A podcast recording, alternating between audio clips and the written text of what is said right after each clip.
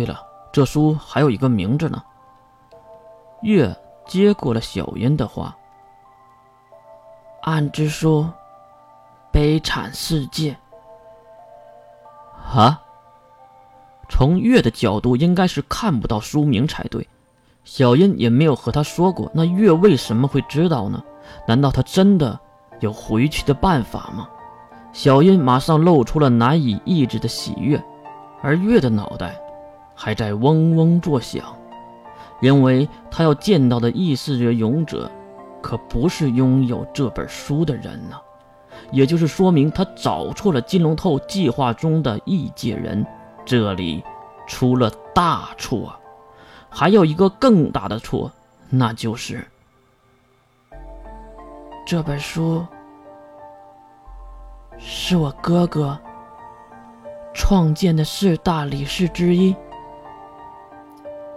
每一本都是一个世界。你手中的也一样，拥有了这本书，你就是那个世界的神。啊？月还是面无表情的继续说道：“当然，一般人是无法参透这书中的秘密，但是这些都不是问题。被我哥哥封印在书里的那几个人，我都清清楚楚的记得。我可不记得有一个叫做小英的人呢。”月的话很真实。他清清楚楚的记得，逆风的四大理事中被封印的人的名字，里面确实没有叫小英的，或者说根本就没有姓小的。你哥哥是谁呀？我哥哥是谁已经不重要了。我现在想知道，你是谁？你为什么会在这个时间点出现？出现的如此巧合？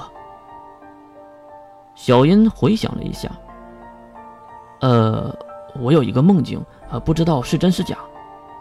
月马上喊道：“说出来听听。”呃，类似一个春梦一样，一个非常漂亮的、可爱的女孩子和我说要在这个地方寻找一个能让我回到原先世界的人。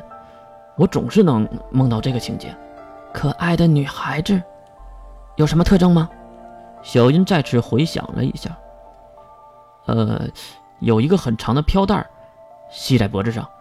至于长相嘛，嗯，不高不矮，不胖不瘦，嗯，不黑不白。呃，不，说到这，月已经知道了，他就是逆风的飘带很明显就是月的哥哥。这时，月也是明白了一切，绝对是逆风为了阻挠自己和金龙透的计划，弄了一个假的异界人在这里等待和自己接触。那为什么自己还没有暴露呢？还说因为羁绊的断裂，他已经忘却自己这个弟弟了呢？怎么了，月？小英还不知道到底发生了什么。你梦中的人，就是我哥哥。是他将你从书中选召到这个世界的，这个现实世界。啊，不错。你原来的世界是虚拟的，可是你并不是啊，你是小时候就被送到书中长大的，然后再接回来，你根本就是这个世界的人。如此的话语也让小英震惊了很久。怪不得，小英好像想起了什么以前解释不了的事儿，而通过月的话也可以解释的顺畅了。也就是说，我根本不用送你回到书中去，你根本就是这个世界的人。小英转头看向月，可我的好朋友都在那个世界啊，至少我不想让他们担心，以为我死掉了。至少，让我去跟他们好好的道别一下呀。小英的请求也算是人之常情。不过，小英，有一个很遗憾的事儿，我得和你说一下。什？什么事儿？我原本应该见到的异界勇者，应该是被我哥哥处理掉了，而你是被我认错的那个，所以，我无法送你回到书中去的。我只知道，那个人回去的方法，你的，我并不知道。抱歉。月站起身来，来了一个九十度的大礼，深鞠一躬。其实小英从一开始就没有抱太大的期待，就算是月没有办成这个事儿，他也不会怎么样的。就犹如月最开始说的那样，这个赌局对自己来说根本没什么损失。呵呵，你要跟我道歉呐？其实我还有一个想和你道歉的事儿呢。伸出手将月搀起来的小英也是笑嘻嘻的看着他。什么事儿啊？小英挠了挠头。其实我是有姓氏的，只是过来后到这个世界后，被梦中的少女警告过，不要轻易的告诉别人。哥哥不让你告诉别人。小英点了点头。唉，一个姓氏而已，还有什么恐怖的意义不成？啊？难道？月突然瞪大了眼睛，感觉整个事件的不对劲儿。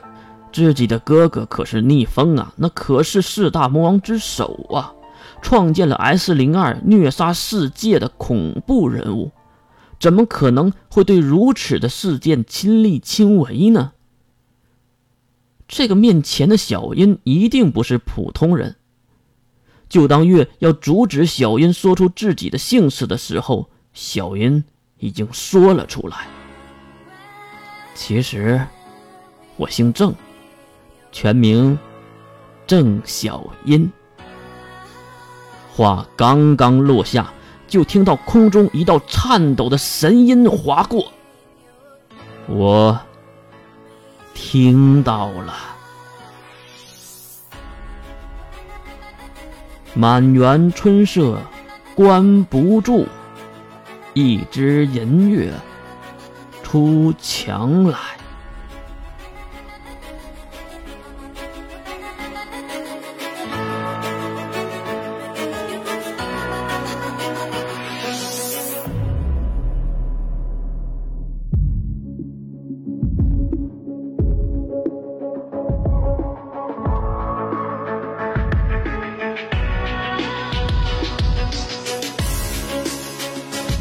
听众老爷们，大家好，我是易阳冷小说。我们的微信粉丝群终于开通了，加入方式请看作者的签名。如果您是喜欢本小说的好朋友，就和我一起加入微信群，化为吹稿狂魔，和作者疯狂的吹稿吧。我们期待您的加入。